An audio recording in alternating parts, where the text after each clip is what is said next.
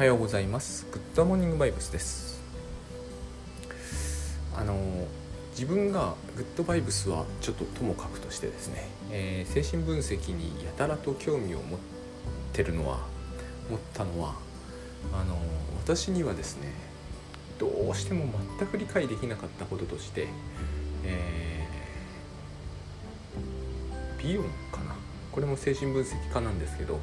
あの奇怪な対象って言ったものを、えー、現実に何回か直に見聞きしたんですね。例えばあの割とよくあるのがそのカセットあ今で言えば、えー、音楽聴くやつあるじゃないですか。CD ラジカセみたいちょっと古いっすね。あのあったんですよね。私直に聞いたのは一つそれだったんですけどあの音出るやつですよ。要するにあの音楽聴くやつ。が、えー、自分を見張るとかって言うんですよね。これは何なんだろうって思ったことがあったんですよ。で妄想といえばもちろん妄想に決まっていますけど、えー、私あれに関しては認知心理学でも行動科学読んでも全然説明になってる気がしなかったんですね。で、えーユング深井駿先生とかいますけど、えー、読んでもなんかよく全然やっぱり説明になってるような気がしなかったんですよ。でリアルにそういう話を聞くもんですからその直接そうある人からとかねそれも一人じゃないんですよ。あのでそういう話は統合失調では割と頻繁に出てくるんですよ。例えばあのまあ被害妄想からは来るんですよもちろん。えー、換気扇に盗聴器が仕掛けられてるとか。あるんだけど外に例えば行くじゃないですか。そういう人がみんな引きこもってるわけじゃないんで。あの引きこもりがちにはなりますけどね。そうすると例えば ATM が自分を攻撃するみたいなそういうことが何、えー、て言うんですかね。リアルな迫真性を持って怯えるんですよね。でえっと普通に喋ってる限りその人は普通だから突然それを言い出されるんで、まあ、驚きますよね。ドキッとするわけですよ。で考え込まさせられる。このこれを現なんていうんですかね。可能にする、えーと、頭の働きってどういうことなんだろうと思うんですよ。えっ、ー、とお母さんが、えーとあまりにも感傷的でとかってわかるじゃないですか。そしそれあるいはこう人が私を迫害するっていうのもまあわかるじゃないですかどうして ATM とかが突然しかも明らかにその人はここがコンビニだということもその ATM が自宅と関係ないところにあることも自分が指して重大人物でないことも知ってるのに ATM が自分を見張るっていうところにはめちゃくちゃ現実感を感じてしまうんだろうって不思議で不思議だったんです今でもまあ不思議ですそういうことを一番私は、えーけえーと、分からせてくれたのが精神分析なんですよ。えーと、いろいろ探って少なくともこれについて言及をちゃんとしているのは精神分析を置いてないなと思ったんですね。えーと、ビヨンなんですけど後から分かったような話ですけどね、えー、とどうしてこういうことが起こるんだろうっていうのをえーと、少なくとも、えー、科学的とは言いませんがロジカルにある程度こっちでも追えるロジックで説明本人全然説明してくれないんですよ。その ATM がとか、えー、クーラーがとか言ってる人は。いやだって俺には分かるみたいな。そういう言い方しかしてくんないんですよ。聞いても。私は、えー、好奇心から聞くん聞いてたんですけど人が自分を笑うとかいうのは分かるんですよ私にも。えーと、病気を移されるとかも分かるんですが分からないのはそのいきなり全然自分と関係のない ATM が、えーと、しかも見る機会じゃないじゃないですかあれは別に。えーと、でもなんかね何かちょっとはあるんですよね。えー、とそれっぽいなっていう例えばあんまり自動販売機とかって言わん私は聞かなかったんですよね。うんとなんかちょっとあるんですよ。自動車とかもあんまり聞かないんですよね。なんかですねこう固定されていてうん盗聴器とかが仕掛けられうるような感じはする。でも、えーと、例えば ATM がその人だけ見張るっていうのって無理があるじゃないですか。でも大体その人の主張によると他の人のことは見てないみたいになるんですよ。それはどうして可能でその人があの一般的に言うところの、えー、現実検討が完全に狂ってるってわけじゃないんですよ。見張られないようにしながらコンビニで普通に買い物するとかできるんですよ。それだけに余計分かりにくい、えっと、正直何を言ってるのかがよく分からない。っていう感じなんですね。ある人はまたアパートの裏側に人が住んでるっていうそういうのも私の分かりにくいやつの典型的だったんですね。えーと、だからゴミが置いてあってそれは食べかけのものだみたいな。行ってみると確かにゴミが1個だけ落ちてんですけどあどう見てもどこからどう見ても生活感は感じられないんですよ。なんかこう、まあ、汚いちょっとジャムパンの袋みたいなのはある。でもここでこの誰かがジャムパンを食べたという感じは全くしないし第一ちょっとこう隙間的にねなんかようやく下水道1個があるギリギリかなみたいな。排水溝ギリギリかな。だからもうピタッとして寝ることだけならできるけど他のことは一切できそうにないぐらい狭いんですよ。なんか入っていきたくもないような。あえてでもそこを一緒に僕見に行ったことがあるんですよね。その人があまり言うから。どう考えてもここで生活はできないでしょうって言うとそう見えるかもしれないけどしているのは確かだって言われるんですよ。こんな感じなんですよね。でやっぱねこれについて確実に分かるような話は全然出てきてないなっていうのが正直なところで病理学読んでもよく分からん。で原因についてはもうほとんど原因は諦めましょう的なノリもなくもないんであの奨励主義的になっていくと。アメリカで勉強したのはそのそうは言ってませんけどでもまあ原因なんて分かんないんだよみたいな感じで、えーと、治ればいいではないですかっていうところから、えー、薬理みたいな話になってくんですけど気になるじゃないですか。この発想のこう不思議さというのかな。あのその人が、えー、何についても尻滅裂なことを言うとかなら分からなくもないんだけどそうでは決してないから、えーとそこのところだけ急にって感じが非常にするんでですねえー、分からない。全然分からないなっていうのが正直なところだったんですね。でその分からなさに僕として一番分からせてくれたのがクラインっていうところからウィニコットってところからビヨンっていう人たちの書いたもので、えー、その人たちはみんなフロイト参照してんですけどでフロイトっていう感じなんですよね。それでようやくなんとなくなんとなくなんですけれども分からなくもないかなみたいなところまで来たっていう感じでえ分析というものに非常に興味が湧くようになったんですよね。別に分析がしたいわけじゃないんですよ。だからある意味これさえ分かればよかったみたいなところもあってそれでこう長らく読んできたっていうような経緯もあるんです。やっぱ身近な人がこれを言い出すとですね非常に気になりますよね。うん。でとはいえですよ。あのじゃあそういうことって明らかにおかしくてどう考えても変かっていうと決してそんなこともないですよね。えー、例えば私たちはあのー、セミとかが今朝もあったんですけどセミとかがいきなり自分にぶつかってくると,、えーと、ちょっとちょっとパニックになったりしますよねセミあの虫嫌いな人は絶対なると思うんですねでもぶつかってきたところが若干痛いかもしれないけどほぼほぼ無害じゃないですか。あのパニックと、えー、セミがぶつかってきたことのその釣り合いってまるで取れてないですよね。でセミに悪意はないですが間違いなくですねそのぶつかられた瞬間はセミに殺意を覚えると思うんですよ。人の側は。これって意味付けなんですが、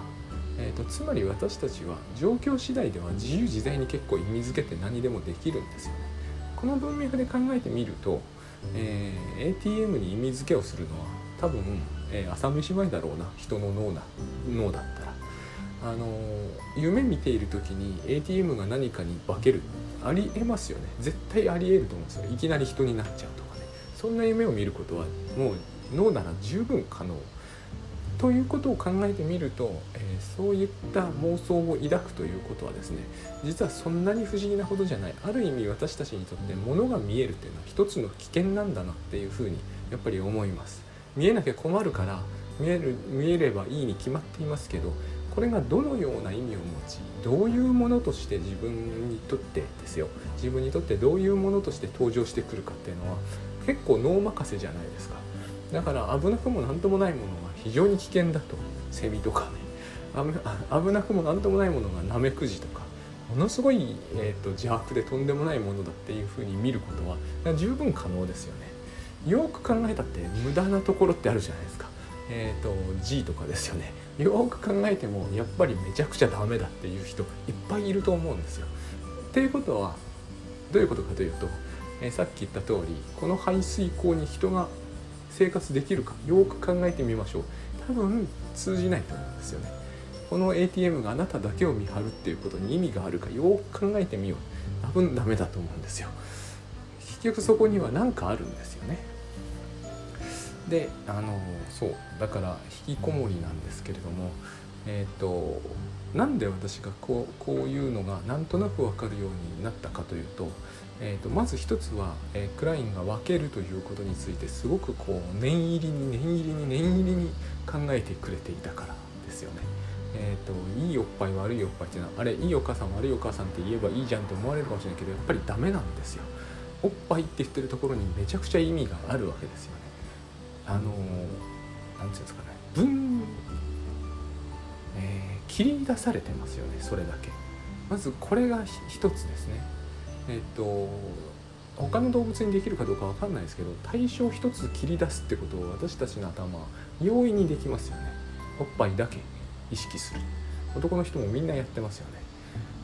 このこの何かだけ取り出すということができるということはえーと、あらゆるものについてそれができるということになりますよね。私たちあまりにもそれを、えーと、ごく自然にやってるもんだから、えー、分かってないんですよ。これの凄さが。例えばあのガーデニングしていてトマトの実だけ意識の中で切り出すってことができますよね。あのトマトとかって言った言って、えーと、赤くなったトマトが1個だけあるとかっていう言い方をすれば、えー、とそこで聞いてる人全員がそれをできますよね。切り出すというその心理操作ですよねそれは。まあ意識操作でもいいや。そういうことができますよね。これが暴走したらどうなるかっていうのは非常にあるじゃないですか。何か一つだけ取り出してきておいていやそもそも、えーと、虫とかがそうですよね。虫だけ取り出しちゃいますよね意識の中で。その虫にだけ何か意味をつけますよね。邪悪みたいな、えーと気持ち悪いとかね。何でもいいんですけど。そういうものとして自分の、えーと、心の中で働かせてしまうわけですよね。そういうことがまずあのクラインが言ったことだと思うんですよね。分けると。切り出すということですよね。そしていいだ悪いだ言うと。しかもそれを自分の心の中のなんかこう力を持ったものとして扱うと。でそういうことがまず起こると思うんですよ。そんでえっ、ー、とあの例のあれですね、えー、考えられなくなるモードに入る時があると。つまりまあパニックるわけですよ。セミぶつかってくるやつですよね、えーと、ちょっとした外傷っていう言い方をしてもトラウマみたいな感じ。多分そのトラウマの元がもっと別のところにあったはずなんですけど何でもいいんですよ。とにかくあったということがあるわけです。そうすると,、えーと、その時は、えー、その人は何も考えられなくなるので、えーと ATM が自分を見張る意味があるだろうかとか考えられなくなるので考えなくなってしまう。そうすると悪いものが、えーと、自分に向かって迫ってくるとか悪いものがなんか自分に向かってとんでもないことをするとか、えーと、虫がに対して人が勝手に投影することって大体全部そういうことですよね。大体全部、えーと、悪意も何にもな持ってないものが多分向こうが持ってるのはただの恐怖感であって恐怖感も持ってないですよね本能的な恐怖であって、えー、思考攻撃意図も全くないですが私たちが全部それを向こうに与えるという能力をこっちが持ってるんですよね。これが、えーと、すっげえ飛躍するようなんですけどあの友達とか同僚とかに向くんですよ。間違いなく。あのでそういうものが向きやすいということであるとですねウィニコットという人があのややこしい言葉を使うんですけど侵襲とかって言うんですよね。侵襲ってあの犯す襲うみたいなやつですよ。えっ、ー、となんなんて言うんですかね。あのあのメスとか入れると侵襲的だって言うんですよね。その治療は。そういう言い方をするんですよ。この侵襲ってえー、なんだっけな陰南とかかんとか英語ではですねとにかくその侵襲的としか訳しようがないような言葉を使うんでですが何を言わんとしてるかというとお母さんが子供に侵襲的だって言うんですよ、まあ、過保護みたいな過干渉みたいな感じなんですけどね。えーと、もっと違うんですよね。アダルト・チルドレンっていう概念が多分僕はこの侵襲的な部分をパクってきてると思ってるんですけどそういうことを言うと怒られるかもしれないんで、えーと、こんだけにしときますけどとにかくこう侵襲的というつまりお母さんが、えーと、お母さんは環境供給をウィニコットに寄せれば子供にしなきゃいけないから、まあ、ホールディングして保護すると。ホールディングっていうのは落ちないようにぐっとこう離さないぞみたいな感じなんですよねこの場合。抱っこするって感じでは。抱っこするもそこに含まれるんですけどあの人はいちいちそういうことを考えるんですよ。こうグッとやって離さないと。もちろん精神分析の話をしてますよ。これは患者をたやすくは話さないぞというような意図があるんだと思うんですよ。あの患者は患者さん来談者さんクライアントさんは、えーと、嫌になって来なくなっちゃうと。十分ありえるんで私もそのことについてホールディングっていうのはえーと、考えさせられるなとつくづく思うことがあるんですよ。タスクカフェとかでも、えー、いきなり話飛んでるようなんですけどタスク管理とかでもそうですよ。いやもうタスクシュートやるの嫌になっちゃうんですけどみたいに言われた時ホールディングっていうのは頭をよぎるんですよね。ここまでここでいやあなたは絶対やるべきだって言うべきなのかいやもう嫌になったらやんなくてもいいんですよっていうのか後者の方がいい感じなんですよね。これをマイルドに言うと後者の方がはるかにいい感じがするんですよ。前者を言うのは踏み込むんですよね。どうしても。お金も取って取ることになるしあなた結局私から、えっと、巻き上げたくてやりたくもないことをやらせるんでしょって言われたくないじゃないですか。ホールディングって難しいんですよ。でもお母さんは子供が暴れたぐらいじゃ、えー、ホールディングをいや諦めたりしませんよね。落ちますからね。で私も思うんですよ。この人ここでタスクシュートやめると落ちるんだよなと思いながらも、えーと、優しそうなことを言っとくわけですよね。そういうことはありました。であのあもう大丈夫です。やんなくても大丈夫なんですよとか言って実に無責任になるわけですよそういう時。でもここは難しいなって思うんですよね。毎度毎度。でえっ、ー、と信州そう信州は逆なんだと思うんですよ。そこでこう、えー、責任を取りすぎるというだから過保護みたいな話になっていくんだけど僕あれはですね、えーと、意味付けなんだと思うんです。えーと、子供がのびのびと、え、何かをすることに対してどちらかというと負の意味をつけてしまう。これが僕は新種なんだなと。今すごくグッドバイブス的な表現を使ってミニコットを説明するっていうとんでもないことをやったんですけどとんでもなくはないんですけどね。あのアクロバティックなことをやってるんですけど、えーと、要するに、えー例えば子供が子供が思春期ぐらいでもいいですよ、えーと、性について興味を持つと。これ自体はいわゆるこうごく自然の、えー、成り行きなんですね。これに対してでもお母さんが負の意味をつけると。あからさまに言わないにしても無意識の中で負の意味をつけてしまうと。いうことをやると子供はそれを素早く察知してですね、えーと、偽りの自己ってやつをウィニコットの表現を借りると false self ってのを作り出すと。つまり、えー、お母さんこれ聞くの嫌なんだということを素早く察知して、えーと、それについてのモニタリングを始めて、えーと、お母さんのいるところでは、えー、それを話題にしなくなると。こういうふうにして何が起こるかというと引きこもりが起こるんですよ。ミニコットに乗せると。本当の事故がそこから消えていってしまってお母さんは、えーと、少なくとも、えー、とその分まあえーと、その子に本当のその子には会えなくなるみたいな現象が起こる。合わせられなくなるみたいな現象が起こる、えーと、なぜこれを子供がやるかというとお母さんが親習的だからっていうことになるんですよ。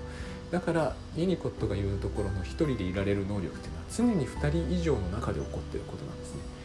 非常にあの辺も分かりやすいようでわけわかんないことを言ってるんですけど複数人の中で1人でいられる能力というものが一人で彼が言う一人でいられる能力なんですよ。ある意味自分の部屋に自分しかいないんだったら一人でいられる能力いらないですよね。一人でいるんだから。あの辺のことはオグデンっていう人がすごくこう分かりやすい、えーと、例を出してきてくれてるんですけれどもあのガレージの掃除をする夫っていうのがいてだけどその夫は、えー奥さんがいないとガレージの掃除ができないんですよ。ただし奥さんが家にいないとガレージの掃除ができないんですね、えーと、奥さんが家にいると安心してガレージの掃除をすると。でも奥さんが出かけてしまうとその人はガレージの掃除ができなくなってなんかそわそわして奥さんが帰ってくるのを待つと。でもその人は、えー、奥さんがガレージに来ると怒ると。僕はこれすっごい引きこもりの説明として完璧だなと思うんですね。まさにこうその人はお母さんの侵襲というものがかつてあったんでしょうね。さらされているっていうことがあって偽りの事故を作っちゃう本当の事故は、えー、多分ガレージの掃除がしてたいんですよ。で本当の自分っていうのは人と一緒にいる時に一人でいられる人の時に特によく現れるっていう言い方をするんですよね。この辺のことがですねこう侵襲的である時に多分あまりに侵襲されているっていうふうに思っている人は、えーと、さっきのですねあの ATM に見張られてるとか何か非常に奇妙なことを考え出すんだろうなっていうのが私の頭の中でちょっと,、えーとまとまってきたかなっていう今そういうところなんです。